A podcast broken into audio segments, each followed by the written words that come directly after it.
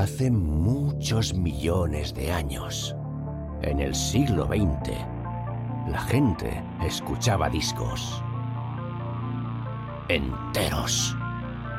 Y a veces se los prestaban y luego hablaban de ellos. Con ustedes, Disco Prestado con Marca Liana.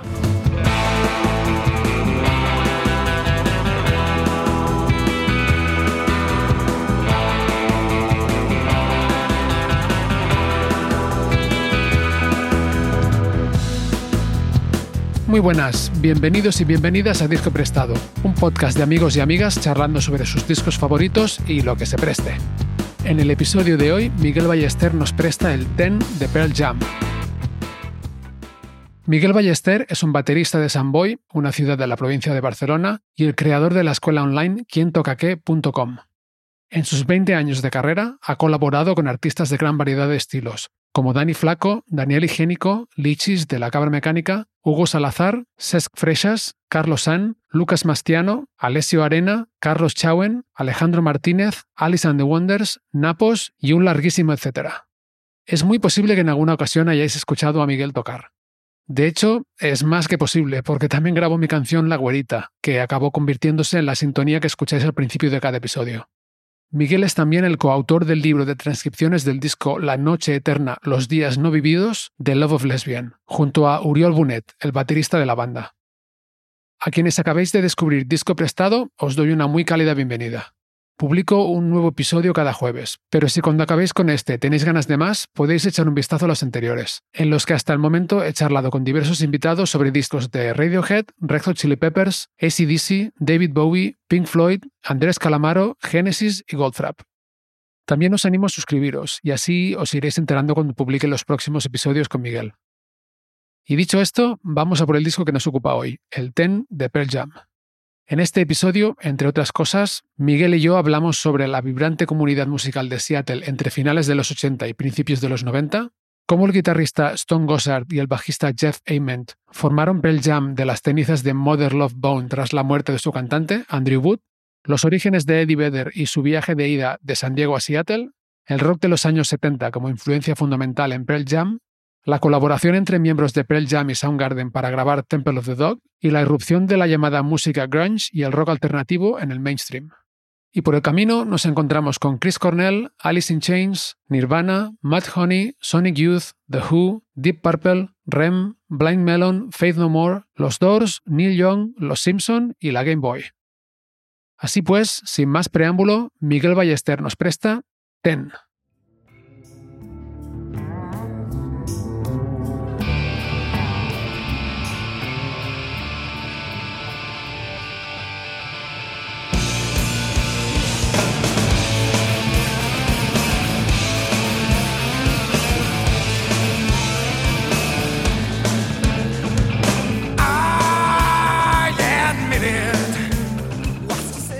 Miguel Ballester, bienvenido a Disco Prestado. ¿Cómo estás? Pues estoy encantado, gracias por invitarme y espero que lo pasemos súper bien y que le demos al disco el cariño que merece.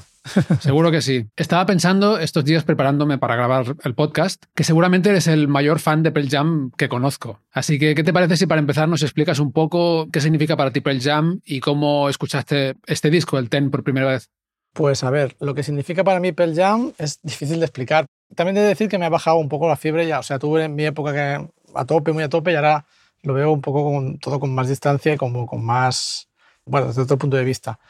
Pero Pearl Jam para mí durante muchos años era la banda, ha sido la banda, porque a mí, por ejemplo, me gusta mucho la música de los años 70, yo nací en el 74, entonces a muchas de esas bandas no las pude ver en directo en su mejor época, los 80 no fue mi época favorita, ¿vale? Y entonces en los 90 de repente pues aparece lo que luego se llamaría grunge y tal, y yo creo que Pearl Jam conecta un poco con, la filosofía y con la estética sonora y tal de un poco de, los años 70. Entonces, para mí fue súper intenso, primero porque me pilló en un momento vital también pues muy intenso, y segundo porque podía ver, digamos, a un grupo en su máxima expresión a la vez que, o sea, yo iba en concierto y los veía ahí como muy en forma y tal, y era como una forma de ver, de ver algo en su máxima potencia, ¿no? Yo creo que sobre todo los tres primeros discos de Pearl Jam, los cuatro primeros discos, seguramente es cuando más a tope estaban. Luego ya ahí empezaron a frenar, tanto a nivel de composición como a nivel, creo, de implicación en, conciertos y tal, por cosas que han pasado que luego tendremos tiempo de hablar. Entonces, yo creo que el Ten de Pearl Jam me lo cojo prestado en la biblioteca, cosa que no he hecho casi nunca. Mm. Entonces voy un día y me cojo el primer disco de los Rolling Stones y el Ten de Pearl Jam. Entonces, justo los dos me cabían en una cinta de 90 y era el, el Ten de Pearl Jam en una cara, en un, en un cassette, y el último tema en la segunda cara, y luego el resto era el disco de los Stones. Y yo Pearl Jam había, creo que había visto como alguna foto, en claro, en aquella, época, en aquella época era pues el Popular 1 un poquillo, el heavy, la heavy rock, la metal hammer, yo venía un poco de escuchar cosas así un poco más cañeras, de pues, Maiden, Dio, cosas de esas así un poco más metal. Y de repente pues me grabo los dos discos en un cassette, me acuerdo que iba con el, con el Wallman constantemente por, por todos sitios, y me acuerdo de, de, que yo me enamoré de ese disco andando, caminando.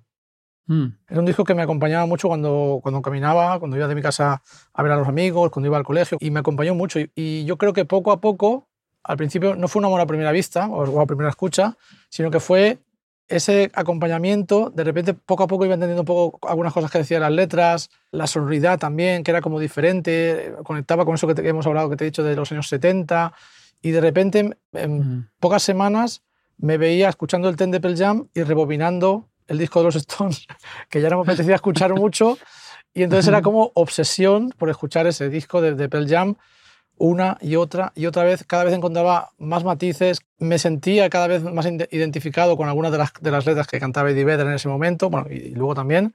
Y entonces yo creo que fue como un enganche, no fue una, o sea, no fue una buena primera vista, pero cuando se produjo el enganche fue súper intenso. Y entonces pasó que yo creo que los cuatro primeros discos de Pearl Jam a nivel compositivo son muy potentes, estaban muy en forma, entonces, claro, cada vez que iba sacando disco nuevo era como más y más y más. Y era justo lo que yo necesitaba a nivel musical y a nivel emocional en ese momento. Conectaba mucho con la energía de- del grupo.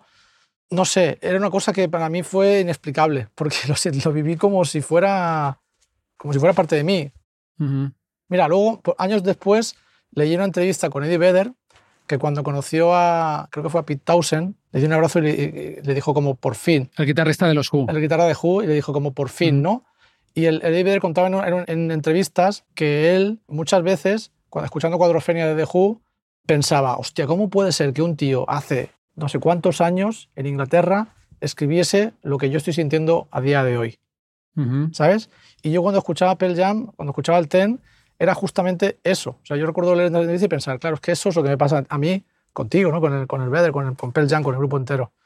Y entonces, pues se fue eso. Era como ir, te digo, escuchar un CD, o el, el, el Ten de Pearl Jam, y ir por la calle y pensar, hostia, es que lo que siento yo ahora mismo es lo que está cantando este tío que vive en Seattle, que no conozco de nada y que, no sé, tío, parece mi mejor amigo, o sea, ¿sabes? Me conoce mejor que nadie. Qué bueno. Supongo que debe ser algo pues generacional o del momento, que te pilla en un momento como emocionalmente muy sensible o yo no sé cómo decirle, y entonces ahí te engancha muy de verdad. Y luego lo que te decía, pues por ejemplo, grupos de finales de los 80, el metal estaba ya un poco castigado, había muchos grupos que dejaron de, de interesarme, los grupos estos ochenteros, de, más como con muchos sintes y tal, a mí toda esa música nunca me ha interesado demasiado, siempre he sido como mucho más orgánico. Yo venía de escuchar pues en, en mis in- principios, pues el Made in Japan de Purple, Javi Tugel de CDC, toda esa música que era como muy energética y muy cruda también, ¿no? Entonces, Pues ahí de repente conecto porque me parecía más interesante eso que todo lo que venía escuchando esa década de los 80, ¿no? Ujú. Entonces fue como, wow, sí.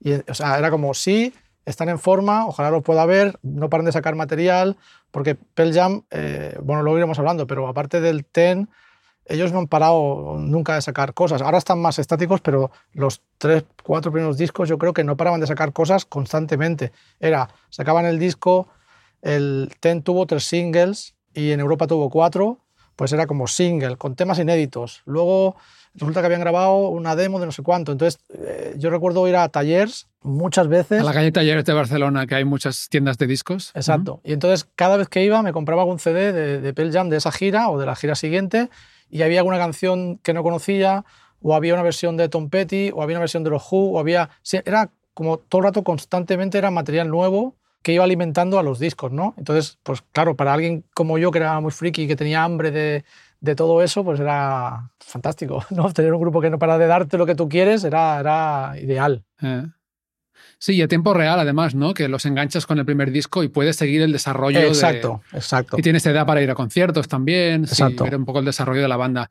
Y oye, cuando fuiste a la biblioteca a buscar música, ¿por qué elegiste el Ten de Pearl Jam? Pues yo creo que es lo que te, decía, que había visto como la portada en el Metal Hammer o en el Heavy Rock. Ah. Y no sé si ya en aquel momento había visto el videoclip de Alive. ¿Te acuerdas? Había un programa en, en la televisión catalana, en TV3, había un programa que se llama Sputnik, que había, videoclips. Sí. Entonces yo ahí veía de vez en cuando, enganchaba alguna cosa que me gustaba y me la apuntaba o me quedaba con el nombre y luego pues iba a comprar, eh, o, bueno, en este caso la biblioteca, pero luego muchas veces he comprado discos de, de que he visto pues eso, algún videoclip. me pasó, por ejemplo, con el Grace de Jeff Buckley, que fue ver el videoclip e irme corriendo también a la calle Talleres y comprármelo en el momento que era como, ¿esto qué, qué es, no? Luego, claro, el Pen Jam, se me, el cassette lo destrocé y entonces ya me compré el CD, luego ya empecé a comprarme todos los singles eh, y fui, ya te digo, iba cada semana o cada tres o cuatro semanas iba a Barcelona, encontraba un concierto, un, un single, un lo que sea nuevo y era pues eso, más material todavía para ir como engrosando ese mito, ¿no? que en realidad era también como algo mito. No había, a, España vinieron, tocaron en la, en la, Sala Canciller, en esa gira, en Madrid, pero yo no, claro, yo en ese momento no eran conocidos, creo que fueron 200 personas o 250 personas, y las giras no pasaron por aquí. La primera gira que llegó aquí fue en la gira en, el No Code, que creo que fue en el 96. Entonces, claro, estuve muchos años escuchando esa música sin poder verlos en directo, ¿no? Y era como que todo eso iba como hacer, haciendo crecer la, la curiosidad y, la pasión por el grupo. Entonces dices que los viste en directo por primera vez, ¿cuándo? En el No Code, creo que fue en el 96, si no recuerdo mal. Vale, ¿y cómo fue? O sea, lo habéis estado esperando durante. Claro, pero es que fue durante algo que parecería muy muchísimo tiempo, ¿no? En ese momento. Claro, yo recuerdo, mira, cuando salió el no code, claro, en aquella época no era, no era como ahora que sale un disco y, en el momento que sale tú ya lo tienes, lo puedes escuchar en plataformas digitales o lo que sea. Antes mm. el disco salía, tú veías que había una fecha oficial de salida del disco, pero a lo mejor ese disco no llegaba a España hasta dos semanas después o hasta un mes después o hasta, no se sabe, ¿no? ¿Cuándo? O sea, ha tardado un tiempo. Entonces yo recuerdo ir cada semana al centro de Barcelona, a alguna tienda de discos, a buscar el, CD, el nuevo, el CD no había salido, y entonces aprovechaba para comprarme otra cosa de ellos y cada vez tenía más CDs, más CDs. Para que te hagas una idea, cuando sacan el No Code, que es el cuarto disco, yo tenía aproximadamente unos 40 CDs de Pearl Jam. ¡Wow! Sí. Con piratas, me imagino. Conciertos, eh, piratas, todos los singles, rarezas. Qué fuerte, tío. Demos de Lady Vedder antes de que tocar en Pearl Jam, las demos de, que envió Eddie Vedder a, Stone Gossard para entrar en Pearl Jam. O sea, todo. Era, te digo, es que era, mm, para mí era algo muy intenso. O sea, me enganchó ahí por dentro. También fue la época que salió, pues eso, Pearl Jam, Soundgarden, Alice in Chains, Nirvana. Y todo eso yo lo viví con mucha intensidad porque yo siempre, a mí siempre me ha enganchado mucho como la energía de la música y todo eso había mala hostia y había como energía, había algo. Entonces, de repente mí, para mí fue como una, un puñetazo en la cara, ¿no? Decir, ¡buah, es mm. esto, tío! O sea, estoy muy feliz de haberlo vivido todo, de haber vivido todo el proceso de, esa música y haberlo vivido de forma súper alegre y muy intensa. Y luego que esa música estaba en todos lados. O sea, tú ponías emisores de FM comerciales y ponían esa música ponías la tele y ponías, veías esa música. O sea, no es como ahora que cuesta ver algo de rock en la tele o escuchar incluso, depende de qué programas. En ese momento era, todo era ese tipo de, de, rock, ¿no? Entonces, claro, pues todavía era como más intenso. Ibas a tomarte algo a un bar, salías de fiesta, lo que sea, y era esa música. Claro, entonces era, sí, una pasada, ¿no? Era feliz. Yo era feliz, totalmente feliz. Que bueno, y aparte, claro, cuando mucha gente lo está escuchando, puedes hablar con tus amigos, ¿no? Seguro que tenías muchos amigos a los que también les gustaba y sí. Eh, eso está muy guay. Sí, además yo siempre he sido muy friki de la música, entonces durante muchos años mi tema de conversación favorito ha sido hablar de música. Con otros músicos o con gente... O sea, yo, a mí me presentaban a alguien y lo primero que me decía era, ¿qué música escuchas? Si escuchaba música parecida a mí, ya sabía que de saque entre él y yo no iba a haber silencios, ya que iba a haber cosas con las que hablar, ¿no? Si no le gustaba la misma música a mí, pues ya luego encuentras otras conversaciones, ¿no? Pero la música siempre ha sido como algo que, que pues seguramente ha salvado en mi vida muchos silencios incómodos. Buenísimo. Pues hay muchísimo de qué hablar de este disco del Ten, hablaremos de cada canción, pero si te parece empezamos por situar el disco en el tiempo. Se publicó el 27 de agosto del 91, como decías, llegaría a cada país pues, cuando llegara en ese momento. Entonces el disco, claro, tiene 32 años ya. Wow. Es el primer disco de Pearl Jam, producido por los propios Pearl Jam y Rick Parashar, que también tocó algunos instrumentos en el disco y también lo veremos. Rick Parashar había, bueno, había producido, creo en ese momento, el disco de Temple of the Dog, sí. del que también hablaremos. Produjo a Alice in Chains, Blind Melon, Nickelback, luego Bon Jovi. Curiosamente, muchos de sus créditos de producción he visto que son con la banda. es que el Ten creo que está muy improvisado en el estudio. Había X temas que sí que iban trabajados, pero luego estuvieron mucho tiempo en el estudio haciendo jams y de ahí sacaban canciones. Sí, y trabajados relativamente, porque también hablaremos de cómo llega Eddie Vedder a la banda y, todo esto, ¿no? Pero sí, es un álbum que se grabó creo que muy rápido, pero es verdad, cuando se pusieron a grabar algunos temas los tenían ya y otros acabaron de, los acabaron de hacer en el estudio, ¿no? Yo creo que es un disco, desde mi perspectiva de músico, ¿no? Que creo que es, es un disco que si lo analizas bien todo lo que pasó, suena a banda, pero en aquel momento ellos no eran una banda, mm. tal cual. Y de hecho hay un documental, el 20, que ellos ahí un poco hablan del proceso este y fue como el proceso de que cuando Vedder entra en la banda, luego los cambios de batería, que también, si quieres, ya hablaremos también, que hay, hay tres baterías en muy poco tiempo. Entonces ahí no son realmente una banda.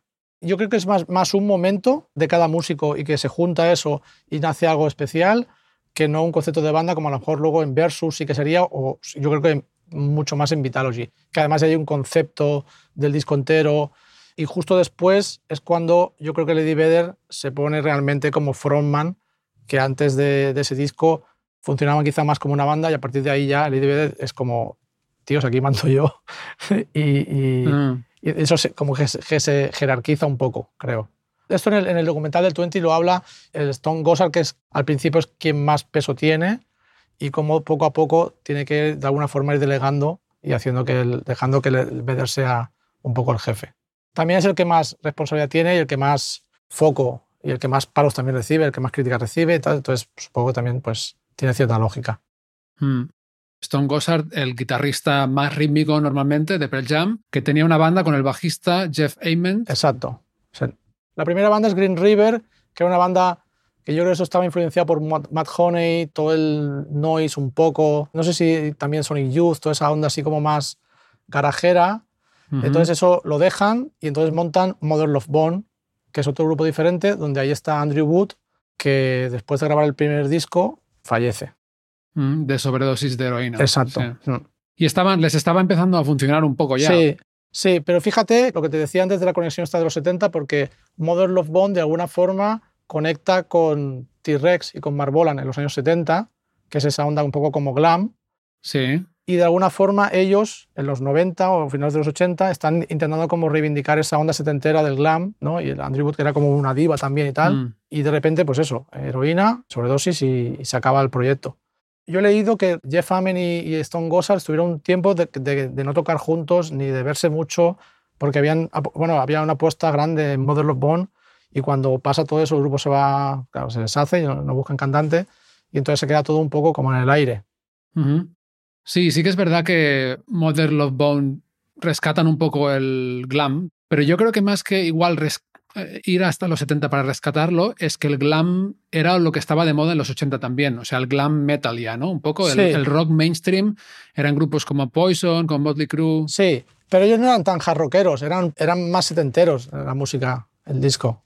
Sí, claro, puede llegar por un sitio o por el otro, ¿no? Pero es como que al menos Andrew Wood, el cantante, parece como que la estética y sus gestos y tal eran un poco del glam metal de los 80, pero como que el, sonido se lleva un poco para atrás, ¿no? Como más crudo, no lo sé. Hmm. Yo creo que hay un grupo súper, no creo que no son de Seattle, pero yo creo que un grupo ahí clave son R.E.M., son REM.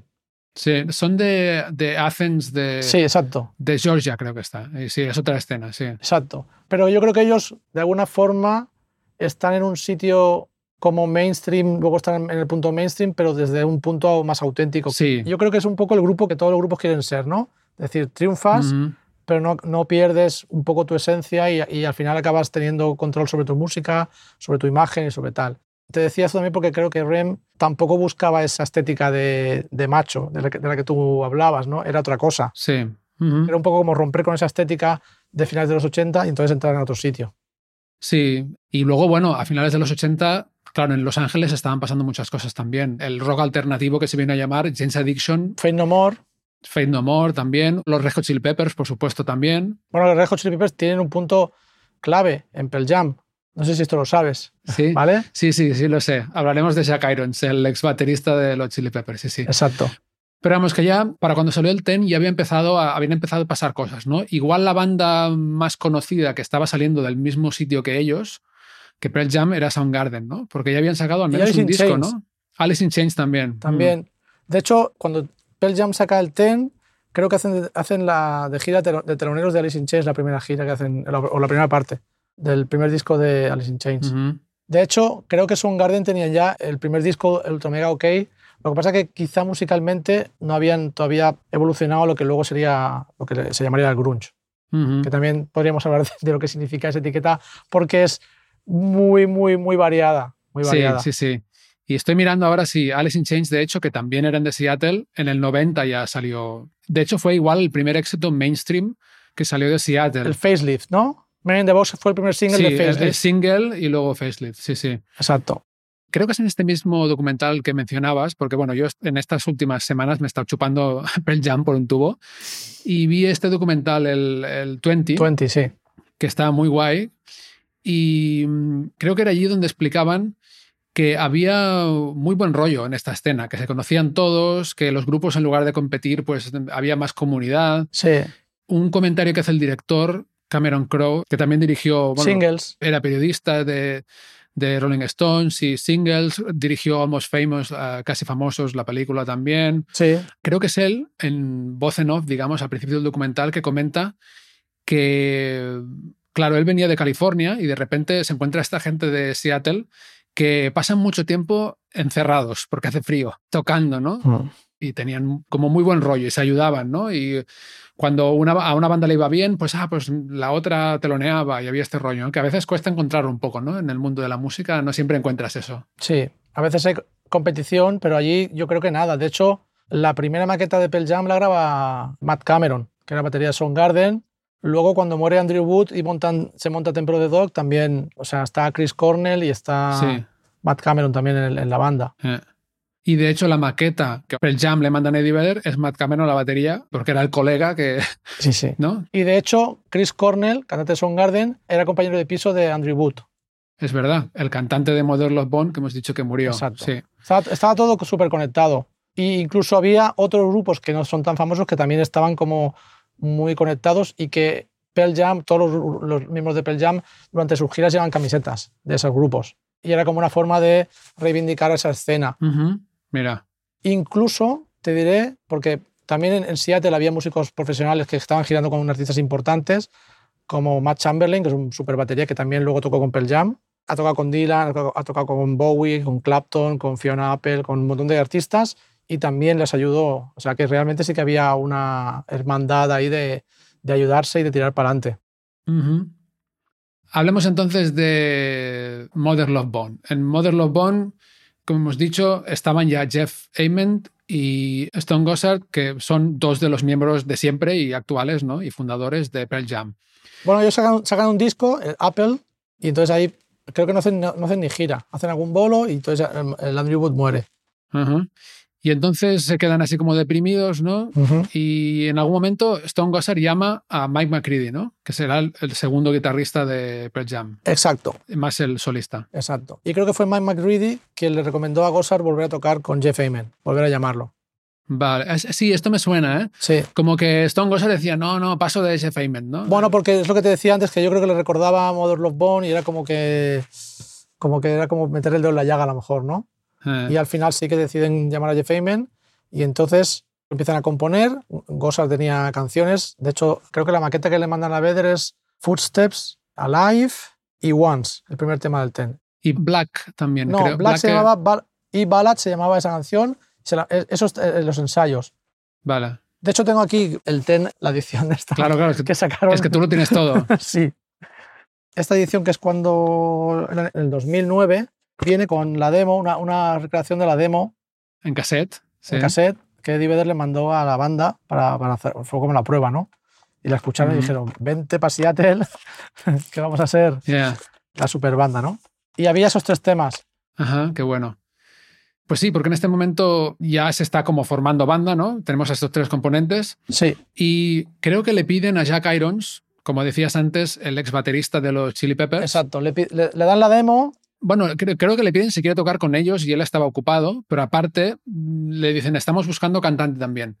Y le dan este cassette con estas canciones instrumentales. Exacto. Y Jack Irons dice, ah, conozco a un tío en San Diego, que va a ser Eddie Vedder, que, que trabajaba que sí, en que una gasolinera, Eddie Vedder, en ese momento. En una gasolinera y de guardia de seguridad. Ajá. En un hotel de La Joya, que es una zona bien de San Diego, que por cierto, yo viví en San Diego durante dos años. Cuando leía y veía los documentales la historia de Eddie Vedder, me lo podía imaginar perfectamente. Aparte, claro, nombraban algunos sitios que conozco, ¿no? Claro.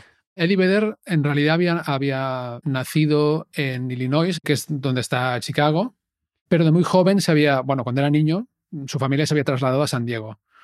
San Diego es como en algunas cosas lo contrario de Seattle. O sea, San Diego es el capital del surf, eh, hace súper buen tiempo siempre, no llueve casi nunca, hace calorcito, pero por la noche refresca y duermes muy bien. Es perfecto, ¿no? ideal. Es un sitio de, muy tranquilo, la gente se lo toma con mucha calma y Eddie Vedder, para mí, viendo las entrevistas de esa época, es totalmente el, el tipo de personaje que yo me hubiera encontrado en, en, San Diego, o que yo me encontraba, mm, y mucha gente que conocí 20 años después, ¿no? Del TEN. Le conocían en la escena musical de San Diego como The Guy Who Never Sleeps. Claro. El tipo que nunca duerme, ¿no? Porque tenía dos trabajos, como hemos dicho, y además, claro, se costeaba su carrera musical, estaba en grupos, mm, probando cosas y tal. Eh, total, Jack Irons tiene esa maqueta instrumental, se la pasa a Eddie Vedder y Eddie Vedder te lo imaginas así como, ok, dude, yeah, ¿no? Vale, vale se got mira y tal. Ajá. Y un día se va a hacer surf, se le ocurren las letras y tal, y cuando vuelve, pues escribe las letras, se inventa la melodía y lo manda a Seattle, se lo manda a la banda, ¿no? Y yo creo que en ese momento, en ese impasse de tiempo, es cuando en Seattle deciden hacer el homenaje a Landry Wood y empiezan a componer, empieza Chris Cornell a componer el disco de Temple of the Dog. Esto es Matt Cameron, Chris Cornell, Gossard, McCready y Amen, Jeff Amen. Hmm. Pero esto es igual después de que Eddie Vedder haya ido a Seattle, ¿no? Me imagino, y haya conocido a la banda. Va, va, es que yo creo que va muy, todo muy rápido, ¿eh?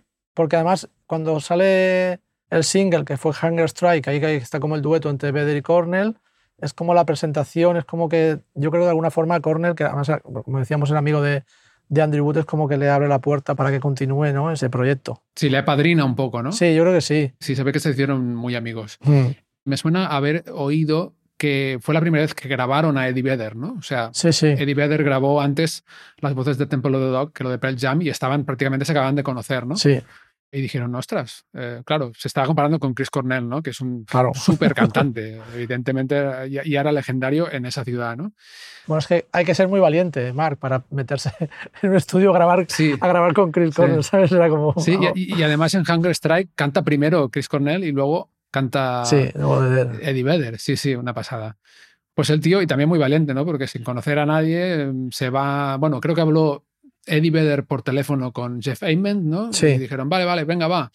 Le traen a Seattle y creo que ensayaron durante cinco días los temas de la maqueta y algunos otros más, y al quinto día hicieron un concierto ya. Puede ser. Con otro nombre. Mookie Blaylock. Jeff Ament es, él es súper fan de baloncesto y entonces era un jugador de los Nets. Y de hecho creo que firman con Epic como Mookie Blaylock y entonces Epic les dice que no, que van a tener problemas legales, que no se puede poner el nombre de una persona al nombre de, a un nombre de, de, un grupo. Y entonces ahí es cuando empiezan a, a, poner nombres sobre la mesa y finalmente el nombre de Pearl Jam lo cogen porque era una, una mermelada que hacía la abuela de Vedder. Mira. Creo que era una mermelada que llevaba peyote. Era como algo alucinógeno y tal. Entonces ya... Pues, ¿Ah, sí? Sí, sí, sí. Ah, mira. Pues no, no tenía ni idea. Sí, sí.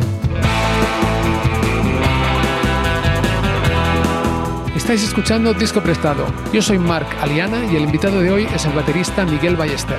Si os está gustando el podcast, no olvidéis suscribiros para enteraros cuando publique nuevos episodios. Y ahora, volvemos a la charla. A propósito de Mookie Blaylock, bueno, se tiene que cambiar el nombre, pero el disco se llama Ten, o sea, 10, por el número de él. Exacto. O sea, que no tiene nada que ver el nombre del disco con ni las letras ni nada. No, no, por eso te decía que lo que no, lo hablamos al principio de que realmente en el TEN, aunque suene a banda, y aunque realmente haya un hilo conductor en las letras por la forma de escribir de Vedder y tal, pero realmente yo creo que ahí no son todavía una banda como a lo mejor Son Garden o Alice in Chains que ya llevan más tiempo juntos, componiendo, ya van... Fue todo muy rápido. Rápido desde antes de Vedder incluso. El baterista en este punto, entre que le graban la maqueta y se la mandan a Eddie Vedder... Yo creo que estaba Cameron... Había otro baterista, que es el que grabó el disco. Dave Cruzen, que fue el que grabó el disco. Sí, vale, que duró muy poco y hablaremos de eso también. vale. Cuando tú me digas, te suelto la retaíla de baterías, que se la, tengo muy aprendida. ah, me, lo imagino, me lo imagino. Sí, sí. Eh, bueno, pues antes de empezar a hablar de cada canción, si te parece, situamos un poco el, mundo en 1991. Y que de hecho, claro, ya vimos el Blood Sugar Sex Magic de los Red Hot Chili Peppers con Mickey Santamaría hace unos meses. Y bueno, voy a intentar cambiar un poco las efemérides, ¿no?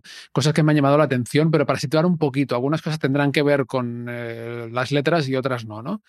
Eh, bueno, de hecho la mayoría no tiene nada que ver en absoluto. Pero una que sí tiene que ver es que empezó la guerra del Golfo, la primera, es un momento de recesión económica en Estados Unidos, que eso también eh, igual tiene que ver con esas letras tan introspectivas también, como más crudo todo, más mm, deprimente casi, ¿no? Bueno, es que yo creo que históricamente, siempre que ha pasado algo social o político, es cuando realmente es un estilo musical nuevo. Es cuando se renueva, eh, como, como que lo antiguo ya no vale, esa forma de expresarse no vale, y es cuando la gente busca una forma nueva de, o sea, de buscar la forma de cómo expresarse de una forma diferente a como está hecha ya, ¿no? Sí, igual también escuchar manifestaciones artísticas que te resuenen, ¿no? Si la gente está más frustrada, pues, eh, oye, estas letras, lo veremos, ¿no? Hablaban de, cosas muy oscuras realmente, ¿no? La gente a veces se siente acompañada por esto, ¿no? Hmm. ¿Ibas a decir, perdona? No, te decía que si miras un poco la, historia de la música americana, cada 10 años o así, cada década había un estilo musical. Creo que hasta los 2000. A partir de los 2000, que ya empezó Internet y MTV, toda esta movida, ya empieza todo a cambiar un poco pero si buscas un poco, años 20 está el swing, años 20, 30, luego 40 está el blues, 50 el rock and roll, 60 Beatles, el pop y tal, 70 la psicodelia, 80 el disco y tal, y cuando llegas a los 90 pues, es el momento del grunge. Sí, otra revolución. Y hablando de Internet, en el 91 se conecta el primer servidor web de la historia también, en Estados Unidos, en California. O sea, se pone en marcha Internet. También en el 91 llega la Game Boy a España. En ese año también, como comenté en los episodios del, del Blood Sugar Sex Magic, fallece Leo Fender, el inventor y fabricante de amplis y guitarras, muy importante en el sonido del rock and roll.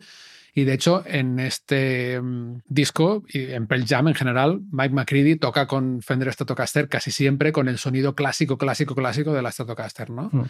Un poco en la estela de mm, Stevie Ray Vaughan y Jimi Hendrix. Sí, también te he de decir que ahí recuerdo haber leído una entrevista en la época, que creo, que creo que fue en la época del Vitalogy, que un día llegan McCready y Gossard al local de ensayo con una flying V y el Vedder por estética les dice que, que ni de coña, que ni de coña van a sacar eso en directo. Y, y, si buscas en algún concierto la han llevado ellos, pero solamente uno de los dos. Ah. No rollo como Judas Price, sino pues ahora la, la, saco en un tema, toco una canción y luego ya la guardo.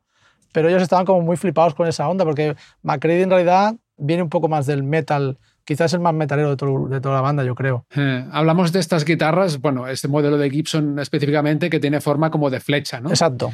Pero oye, Jimi Hendrix había tocado una Flying V también, ¿eh? También. También. O sea, es una cosa, en los 70 en realidad se medio pusieron de moda, pero luego en los 80 se pusieron tan de moda con los grupos estos de glam metal. Claro que la gente, bueno, a quien no le iba eso, pues sí era una asociación directa, ¿no? Y de hecho luego con el metal en general, esas guitarras con forma de flecha han sido siempre muy populares y creo que ahora están volviendo a ser como guays entre guitarristas más retro de antes de los 80. ¿eh? Sí. O sea, no lo veo tan fuera de onda que una banda así de indie rock puede llevar ahora una, una guitarra de este tipo. Pero bueno, en cualquier caso a Eddie Vedder no le moló la, no, la ni hablar. No. Bueno. Porque Eddie Vedder yo creo que tiene ese espíritu como más punk que luego en, cada disco después, en el ten no, pero después en cada disco siempre veo como algún tema de un minuto y medio, dos minutos de pa, pa, pa, pa, pa, pa, Sí, que en este disco igual es Porsche, lo que más se parece. Bueno, es como medio funky, mm, no sé, tiene un punto más... bueno. Sí. Sí, porque las influencias de Eddie Vedder, o sea, a él le gustaban mucho los Ramones, ¿no? The Who. Los Who, como hemos dicho. The Doors también. Police, porque luego ha tocado temas de Police en directo cuando con Sergio ha hecho el solo. Ah, Police, mira, eso no me lo esperaba. ¿eh? Sí, hay una versión en, del Driven to Tears en un programa de tele que de repente le invitan y sale con una banda que no son Pearl Jam y tocan Driven to Tears. Esa versión es muy, muy guay. Tom Petty también hace hecho versiones de Tom Petty.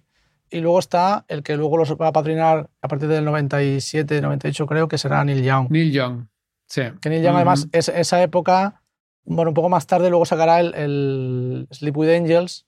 Cuando sale ese disco, Neil Young como que recoge a toda la escena de grunge y dice, chavales, que esto lo he inventado yo, no se os vaya la olla, no, no olvidéis que aquí el, número uno de hacer ruido soy yo. Mm. ¿Por qué eh, Jam llegaron a ir de gira, o sea, sin Eddie Vedder? No, no, con Eddie Vedder. Con Eddie Vedder también, o sea, fueron, pero quiero decir que eh, Neil Young tocaba sus canciones con Pearl Jam como banda, ¿no? Con Pearl Jam, la gira del Mirror Ball, es un disco de Neil Young, pero la banda es Pearl Jam y Eddie Vedder está en los coros y creo que canta dos temas. Mira, yo creo que que en ese, en ese aspecto quizá Pearl Jam tuvo la suerte que quizá no tuvo Nirvana. Es decir, creo que fue que Neil Young llamó un día a Vedder y le preguntó, ¿cómo estás? Porque a nivel de fama se desmadró mucho. Entonces Neil Young mm. había pasado por eso, sabía lo que era la fama y de hecho siempre se ha burlado un poco de ella. Entonces yo creo que en ese punto Neil Young ayuda un poco a, sobre todo a Lady Vedder, yo creo, a decir, tío, vamos a quedar un día, te voy a explicar cómo funciona esto, qué es lo que tienes que creerte, qué es lo que no tienes que creerte y lo pone un poco en su sitio, yo creo. Sí, porque realmente no era de esperar que en el 91 hubiera esta explosión al mainstream total de estas bandas. Es decir, creo que el Nevermind de Nirvana salió un poco más tarde que el Ten, pero fue el primero que explotó a los super bestia, ¿no? Sí. Que le gustaba a todo el mundo. Y yo creo que, claro, Pearl Jam cuando grabaron el Ten, o Eddie Vedder cuando dice, sí, sí, vamos a tocar, ¿no? Vamos a hacer un grupo y tal, seguramente se imaginaba que si esto iba a ir bien, pues harían giras por salas más pequeñas. Fíjate que yo y Mark creo que en Estados Unidos, como tienen un concepto del negocio muy diferente aquí, porque fíjate que el primer disco sale con Epic. Epic es Sony, es una final de Sony. Entonces al final está fichando con Sony. Se saca un disco Sony. Eso significa que Sony va a ir a por todas. Entonces yo creo que a lo mejor de saque, sobre el papel a lo mejor no, iba a ser un disco eh, super ventas, pero yo creo que esta gente cuando apuesta, apuesta. Por ejemplo, el primer disco de Blind Melon es mucho menos comercial que seguramente que el, Ten y también apostaron, también es Epic, es Sony. Y de repente Blind Melon también fueron muy famosos también durante una época hasta que... Sí. Entonces yo creo que, que los americanos juegan en, en, otra, en otro nivel. Cuando hacen negocios, hacen negocios. Hmm. Yo creo que sí que fue una sorpresa, ¿eh? o sea, a ese nivel, porque estamos hablando de que salía Adam Sandler en, el Saturday Night Live y imitaba a Eddie Vedder y todo el mundo sabía lo que estaba haciendo, ¿no? O sea, ese nivel tan bestia de que te conoce todo el mundo por la calle, ¿no? Yo creo que eso sí que fue también para Kurt Cobain una sorpresa. O sea, a ese nivel, ¿no? De que te conozcan todo el tiempo, de que no puedes estar en la calle o ir al súper y que no te estés encontrando una persona detrás de otra que sabe quién eres, ¿no? y, es una fama muy distinta, ¿no? A cuando un grupo es conocido, yo qué sé, por ejemplo, a mí me gustan mucho los Iron Maiden, ¿no? Pero los Iron Maiden no han sido nunca mainstream. Bueno, en el 85-86 eran muy famosos, ¿eh? Pero no salían en la... o sea, eran muy famosos en el mundo del, del metal, pero no ibas al súper y sonaba Iron Maiden. Sí, yo, yo creo que el, el Can I Play With Madness yo recuerdo haberlo oído muchísimo. Salía, pues eso, a lo mejor un tema de Maiden puntual que no era tan cañero, o a lo mejor el turbo de Judas cuando salió, o alguna cosa así puntual, pero tienes razón que lo normal no era escuchar rock en la radio o metal. Sí, yo estoy seguro de que Bruce Dickinson, el cantante de Iron Maiden, se podía pasear por España a mediados de los 80 y no le molestaban tanto como a Eddie Vedder cuando petó esto o a Kurt Cobain. Pero yo, yo creo, Mark, que es por lo que te decía al principio de todo, que es que yo creo que la gente que se hizo fan de Pearl Jam en, aquella época de forma tan intensa, es que había algo en las letras que tú escuchas Maiden y a lo mejor está hablándote de Alejandro el Grande o, cosas, ¿sabes qué te quiero decir? Entonces a lo mejor te cuesta más conectar de una forma emocional con eso mm. que no que escuchas Black y te dice que está que es un tío que lo acaba de dejar con su pareja y que está dando una vuelta por un parque y que oye a los niños reírse y que él se siente mal y no mm. ¿sabes? La gente puede conectar mm. con eso a nivel emocional seguramente mucho más. Entonces, e, es lo que te decía, Lady Vedder, yo, o sea, es que había un momento que parecía que era mi amigo, que, es que, que, sentíamos lo mismo, ¿sabes? Yeah, Entonces él hablaba de sentimientos, que quizá también un poco lo que tú decías, de que veníamos de la época esta del, hard rock glam de finales de los 80, de Molly Crew, Poison, toda esta onda, que era como... Todo como diversión. Exacto, que era como, hey chica, ¿qué tal? Y de repente aparece este, hablando de sentimientos de verdad desde un punto con mucha sinceridad, con mucha crudeza y tal. Y claro, la gente quizá que era un poco más sensible o que tenía esa ventana abierta a nivel emocional, pues te dejaba cao. De hecho, cuando salió Vitalogy, que es el tercer disco, hay un tema que se llama Better Men, que habla de una ruptura y eh, un tipo denunció a Pearl Jam porque decía que por esa canción su chica le había dejado. Hostia. ¿Vale? Entonces, por eso te digo que, que llega a un nivel emocional muy potente. Sí. Imagínate hasta el punto de que alguien te denuncie porque su chica se ha puesto a escuchar esa canción y de repente diga hasta luego, ahí te quedas. Exacto, un nivel emocional muy potente y también un nivel comercial muy potente, porque para que te pasen estas cosas tan raras, normalmente tienes que vender. O sea, tu música tiene que haber llegado a muchísima gente para que salga un loco que te denuncie por, por una tontería así, ¿no? Exacto. Y quizá también, como tú decías, que, que a nivel social, político, era una, una época también turbia o que había muchos cambios, había eh, depresión y tal, Sí. seguramente eso también hace que se acentúe, que la gente esté más sensible y que a la mínima que al- alguien muestra en canciones o en lo que sea, en alguna cosa de arte, esa vulnera- vulnerabilidad o ese tal, también si tú te sientes socialmente mal y ves eso, pues te vas a agarrar ahí fuertemente, ¿no? Sí, conecta. Claro, y fíjate que yo creo que Pearl Jam tenía como las dos caras, es decir, tiene la cara como muy emocional por un lado y luego tiene la cara más punk de la que hablabas, ¿no? De, ser fan de los Ramones, tocar temas de un minuto y medio, ¿no? Vitalogy, cuando sale Vitalogy, el primer single fue Spin the Black Circle. Ujú. Ese fue el primer single, ¿no? Que fue como, ¡pa! Mira, este, somos Pearl Jam, ¡pa! Entonces, yo creo que conectaba con la gente que estaba rabiosa, que estaba un poco antisistema o que ve- veía que había cosas en el sistema que no funcionaban y por otro lado también tenía esa parte muy emocional, muy de decir, vale, tío, estoy enfadado, pero también tengo mis sentimientos y estoy jodido, estoy bien, estoy mal o lo que sea. ¿sabes? Entonces conectaban por todos lados. Mm.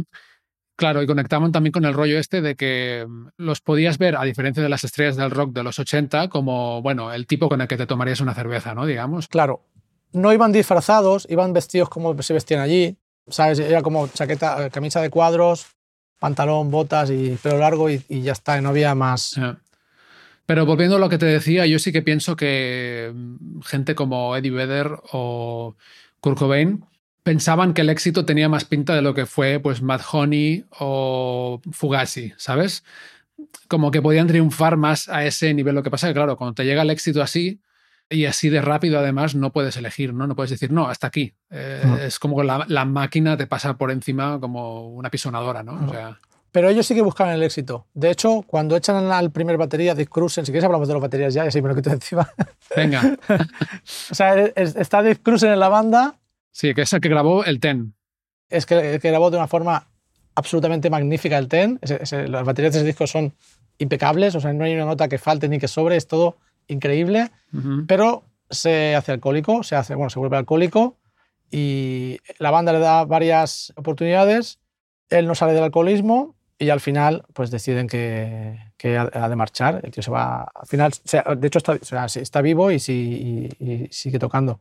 Entonces, Ujú. ahí momentáneamente entra Matt Chamberlain, que como te he dicho antes es un batería de sesión de, de Seattle, venía de gira, creo que era con Fiona Apple o con algún artista así, venía de hacer, creo que gira por Australia o algo así, entonces le ofrecen entrar en el Pearl Jam y dice que no. Hostia, Es el batería de Alive, el single que se graba en directo. el videoclip que se grabó en directo. sí. Ese, pues el batería, ese batería es Matt Chamberlain, que toca increíble, que lo ha grabado con, con, con Macy Gray, ha grabado con todo el mundo, es, un- es uno de mis baterías favoritos, sí, sí. Sí, un profesional. Y entonces les ayuda, también un poco lo que decíamos antes, de que les ayuda, es una banda de allí que les ayuda, pero tenían una gira de promos en clubs pequeños, Europa, que fue cuando vinieron aquí a España, eh, Holanda, un montón de, de bolos, y entonces él venía de gira y les dice, tíos, yo me encanta lo que hacéis, todo bien, yo os ayudo, grabo el videoclip, eh, hacemos, creo que hace incluso algún bolo, pero yo no quiero entrar en la banda porque estoy cansado de hacer giras. Entonces les dice que no a Pearl Jam. Y entonces es cuando entra Dave Frucese en la banda, Vale. que durará hasta la grabación del Vitalogy. Luego ya le dijeron que hasta luego. Por- Lo echaron lo también. echaron, lo echaron. A la, a la Procese lo echaron. ¿Por qué? Pues yo creo que es que no pintaba mucho a nivel personal. Mm. Yo eh, eh, recuerdo haber leído que, por ejemplo, llevaba pistolas en su equipaje, Hostia, era pro, pro armas, sí, era otro tipo de, de carácter. ya. Entonces, lo que hablábamos antes, Mark, que recupero la pregunta que tú me has hecho al principio, por eso te decía que ellos sí que iban fuertes desde el principio, porque la gira que hicieron de promo y el compromiso que tenían con la discográfica era muy potente. Por eso el Matt Chamberlain les dijo que no, ¿sabes? Que seguramente nadie en el mundo sabía que iban a triunfar tanto, pero que sí que había una apuesta fuerte, mucha promo, gira por todo el mundo haciendo, haciendo todo, festivales, tocando en todos lados. Y, la idea sí que era, yo creo que llevarlo al máximo público posible. Eh, tuvieron esa actuación en algo de la MTV, creo, en directo, que se emborracharon todos. No, no, ah, no, tú dices. Otra que... Eso es la presentación de singles de la película. Ah, es verdad, que hicieron una película con el mismo director del documental de Pearl Jam 20. Exacto. Ellos hacen una peli donde sale Chris Cornell, sale Eddie Vedder tocando la batería. Vedder sale como de batería del grupo, que se llama, el grupo se llama Citizen Dick. Ciudadano polla, ¿no? Sí. Exacto. Bueno, puede ser también ciudadano, claro, porque no he visto la peli, porque Dick podría ser también alguien que es un capullo, ¿no? Que es como un asshole, ¿no? Un, un ojete. Sí. De hecho, en la peli hay como un juego de palabras todo el rato, incluso cuando las, hacen entrevistas en, en, los supuestos medios, el Matt Damon va como jugando, sí, porque. Y el nombre que te da, no sé qué. Entonces, es, es, como. Hay una parte irónica y muy divertida. Ah, que, que, es una cosa que yo no he entendido nunca, que en inglés un hombre se puede llamar Dick. Claro. O sea, es un diminutivo de Richard, ¿no? Que digo, hostia, yo tengo un hijo, yo no me costa, no sé. Te costaría, ¿no? Pensaría. Sí, pero bueno, ¿qué ibas a decir? No, te decía que en esa peli sale Alice in Chains, sale Garden sale Pearl Jam y no sé si sale incluso Blind Melon. Hmm. Entonces hacen una fiesta, ellos van pasaditos de, de alcohol y es cuando está esa anécdota que es muy buena, del Vedder, ¿sabes? que sale en 20, que el tío le va diciendo, va haciendo así, al técnico. O sea, estás haciendo así con la mano, ¿no? O sea, que suba, que suba, más, más, con la mano para arriba. Exacto, que suba. Y entonces el tío no oye, no oye, no oye, el tío cada vez diciendo como, como más, más, más. Él pensaba que estaba hablando con el técnico de monitores para que le subiera la voz. Le, hace, exacto, le hace la mano para arriba y al final se va al técnico y dice, más, más, quiero más. Y dice el técnico, si es que tengo todas las luces a tope, o sea, le estaba hablando al técnico de luces. Entonces tenía todas las luces encendidas, estaba todo, todo, el escenario blanco ya, que, no estaba ya... Eh. Sí, sí. Pero bueno, que en esa presentación, o sea, en ese concierto acabaron muy mal y ellos en el documental lo presentan como que a partir de ahí empezaron a decir que no a cosas porque estaban con esa presión de que es demasiado. Pero bueno, eh, hablábamos del año 91. Ya veo que Pearl Jam tenía que un imán importante, pero por situarlo musicalmente un poco también, lo que estaba pasando en España. Mira, te voy, como ya hablé un poco de esto con lo de los Chili Peppers, lo voy a hacer un poco distinto hoy. Te voy a dar a elegir entre tres canciones que tuvieron un número uno en España en el 91. ¿De grupos españoles? Eh, grupos españoles, sí. Bueno, artistas españoles. Y tienes que elegir rápido, ¿eh? Ya lo sé, ya sé cuál va a ser. ¿Ah, sí? A ver. Entre dos tierras de Héroes de Silencio, Pisando Fuerte de Alejandro Sanz o Cuidado con Paloma de Emilio Aragón. Claro, entre dos tierras. vale, vale. Eh, también tuvieron número uno La Unión, Trutas Cortos, Sergio Dalma, Seguridad Social, Chiquilla. Chiquilla. Lo comía, Mecano, Hombres G, La Frontera, Duncan Du. Había muchos artistas nacionales ¿eh? en ese momento. Hmm. Y extranjeros teníamos, los hemos mencionado antes, a los REM, lo cual quiere decir que ya estaban muy en el mainstream para tener un número uno tan lejos de su país. Ahí estaban los In My Religion y, ¿no? y, la, y, la otra, ¿cómo se llamaba?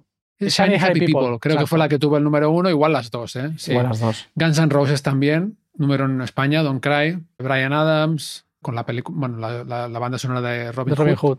Roxette, Whitney Houston, MC Hammer, Queen con el Innuendo, que creo que fue su último disco, ¿verdad? Ahí viene Show Must Go On, sí. Bueno, en fin. Te voy a dar a elegir también entre tres películas que se estrenaron en 1991. Rápido, ¿eh? Hook, Terminator 2 o La Bella y la Bestia. Terminator 2. ¿Porque te gustó mucho o porque no te gustan las otras? Eh, la Bella y la Bestia, bien. Y yo creo que Hook la vi mucho después, no la vi en el momento. Claro, y aparte tú eras mayor ya, es que a veces me mm, olvido. Eh, o sea, era, claro, mayor quiere decir que eras un adulto ya, ¿no? O sea, yo cuando salió tenía 8 años, flipé con Hook, ¿no? O sea, claro, yo Hook la vi, yo lo, mismo la vi hace 5 o 8 años, la vi. Y La Bella y la Bestia, yo estaba en ese momento que ya había dejado la niñez, entonces en ese momento la vi, me gustó, o sea, me pareció una gran película, pero piensa que también Terminator, si era la 2, es You Could Be Mine, Guns N' Roses, yo estaba ahí también. Entonces era como. Y Civil War también creo que sale en la película. también, puede ser. Entonces yo conectaba en ese momento, conectaba mucho más con eso que no con La Bella y la Bestia. Mm, claro, normal. Y en la tele, venga, va, te voy a dar a elegir entre tres también. Shows del 91 o que estaban en el 91. Los Vigilantes de la Playa o Los Guardianes de la Bahía en Hispanoamérica. Farmacia de Guardia o El Príncipe de Bel Air. Wow. Yo te llegué a las tres, ¿eh? wow, o sea, fan de las tres, ¿eh? Sí. Por cosas diferentes, ¿no? Igual. Seguramente, claro. En una tienes los bañadores, en una. claro, yo pienso que yo en esa, época ya era adolescente, con lo cual los vigilantes de la playa eh, había ahí. despertaba ciertas cosas. Luego el príncipe de Bel era. O sea, recuerdo el príncipe de Bel que era la hora de comer, llegar a casa y verlo cada día. Era como parte del, del ambiente familiar de la, de la hora de comida. Y Farmacia de Guardia, yo creo que es de las pocas series españolas que he visto enteras. Porque normalmente con, con las series, bueno, ahora hay alguna que me gusta también, pero en, ese momento había un tipo, hay un tipo de humor y un tipo de series que no me gustan para nada. Con esa serie, sin embargo, sí que conectaba. Sí, yo también. Farmacia de Guardia me gustaba también, y siendo más pequeño. Mm. Y se estrenaron Los Simpson en televisión española. Wow. Ahí siguen. bueno, y con este retrato súper exhaustivo y fidedigno y equilibrado del año 1991, vamos a empezar a hablar de cada canción del disco, de Ten. Vale.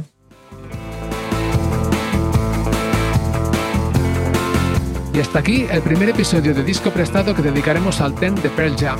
Si os ha gustado, os invito a dejar una reseña o un comentario para que otra gente se anime a escucharlo también.